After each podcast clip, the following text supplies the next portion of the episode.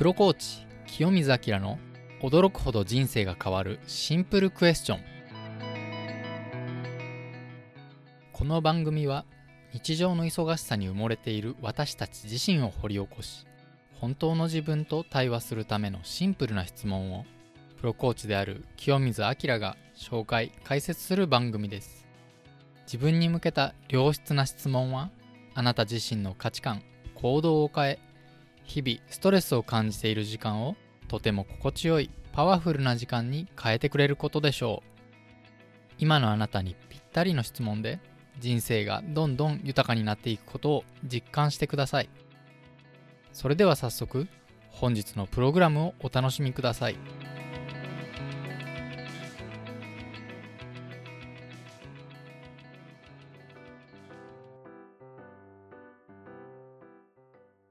こんにちはプロコーチの清水明です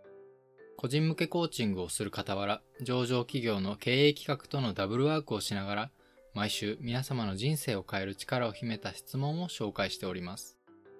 今回は誰かの言葉にカチンときた時に自分に問いかける質問です。現代の世の中ではどんな生活をしていても他人から何らかの影響を受けます。アドラー心理学で有名なアルフレッド・アドラーが全ての悩みは対人関係の悩みであると言い切ったぐらい人間関係に関する悩みはつきません。職場の人間関係しかり、家族との会話しかり、一人で一日中家に引きこもっていたとしても、ネットニュースに対して誰かが投稿したツイートに共感したり、憤慨したり、いついかなる時も他の人に心を揺さぶられる可能性があります。あなたは他の人に中傷されたり、心ないネット上のコメントに触れた時にどのように感じますか？こういった状況でカチンときた時には次の質問を自分に問いかけてみましょう。それではどうぞ。このコメントが出てきた背景は何だろう？いかがですか？少し話をずらしますが、最近我が家では3歳の長男のイヤイヤが止まりません。昨日の夕食時には、ご飯食べる？食べない。じゃあ片付けようか？食べる。じゃあ食べよう？食べない。じゃあ食べてもいいし、食べなくてもいいよ。と言うと、嫌だーと言って泣き叫びます。可愛い息子でもぶん投げてやろうと思うことがあります。が、私はプロコーチなので、早速自分に、このコメントが出てきた背景は何だろう？という問いを問いかけて、この子が置かれている状況や現在の発達状況に目を向けます。普段はもう少し論理の通った主張ができる子供ですが、夕方になるとこのような論理的でない問答が始まることが多いことに気がつきました。その時に、昼間にあまり遊んであげてなかったからストレスが溜まったのかな？もう眠くて何も考えられないのかな仕事が忙しくて遊んであげられていないから愛情が足りていないのかなともっともらしい背景の仮説が浮かんできます。昨日は息子を膝の上に乗せて一緒に食べようかと言うと泣き止んで分かったと言ってくれました。原因は今挙げた仮説のいずれかは分かりませんがどうにか心が満たされたようです。これは子育てでよくある場面ですが翻って社会人やネット上でよくある状況を見ていきましょう。いつもと同じように行動していたはずなのに、課長からひどく叱られた時には、課長は昨日奥さんと喧嘩したのかもしれないな。もしかしたら昼間に部長にこのことについて指摘されているのかもしれないな。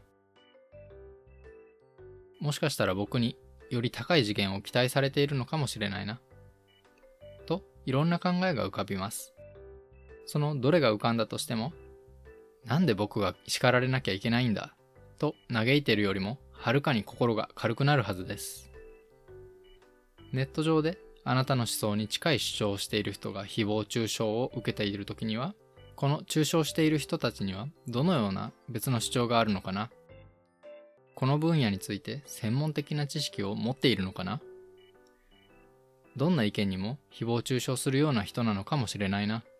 と考えると、自分と違う主張も認められたり、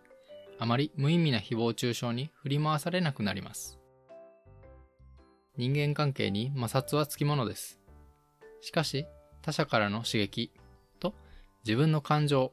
との間に潤滑油を持つことで、あなたの傷つく度合いは確実に小さくできます。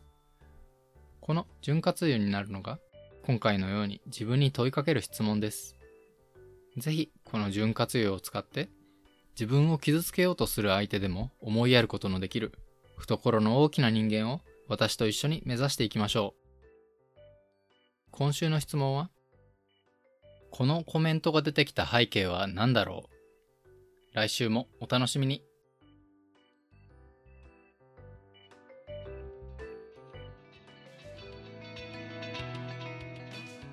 あなたの人生を変える質問は見つかりましたか？この番組では皆様からのお便りを募集しています。番組の感想や質問に関するエピソード、例えば自分の人生を変えてくれた恩師からの質問や子供にされてドキッとした素朴な質問、今抱えているお悩みの相談など何でも結構です。投稿の方法は概要欄のメールアドレス、または公式 LINE から直接質問をお寄せいただければと思います。質問の解説やお悩み相談の回答について番組の節目に紹介させていただこうと思っています。なお、ご意見をいただいた方の中から抽選で毎月1名様に清水明が普段有料で行っているコーチング3ヶ月分を無料でプレゼントいたします。ぜひご応募ください。番組の流れに沿った意見が採用されやすいので、ぜひチャンネル登録をして毎週聞いていただければ嬉しいです。お相手はプロコーチ清水明でした。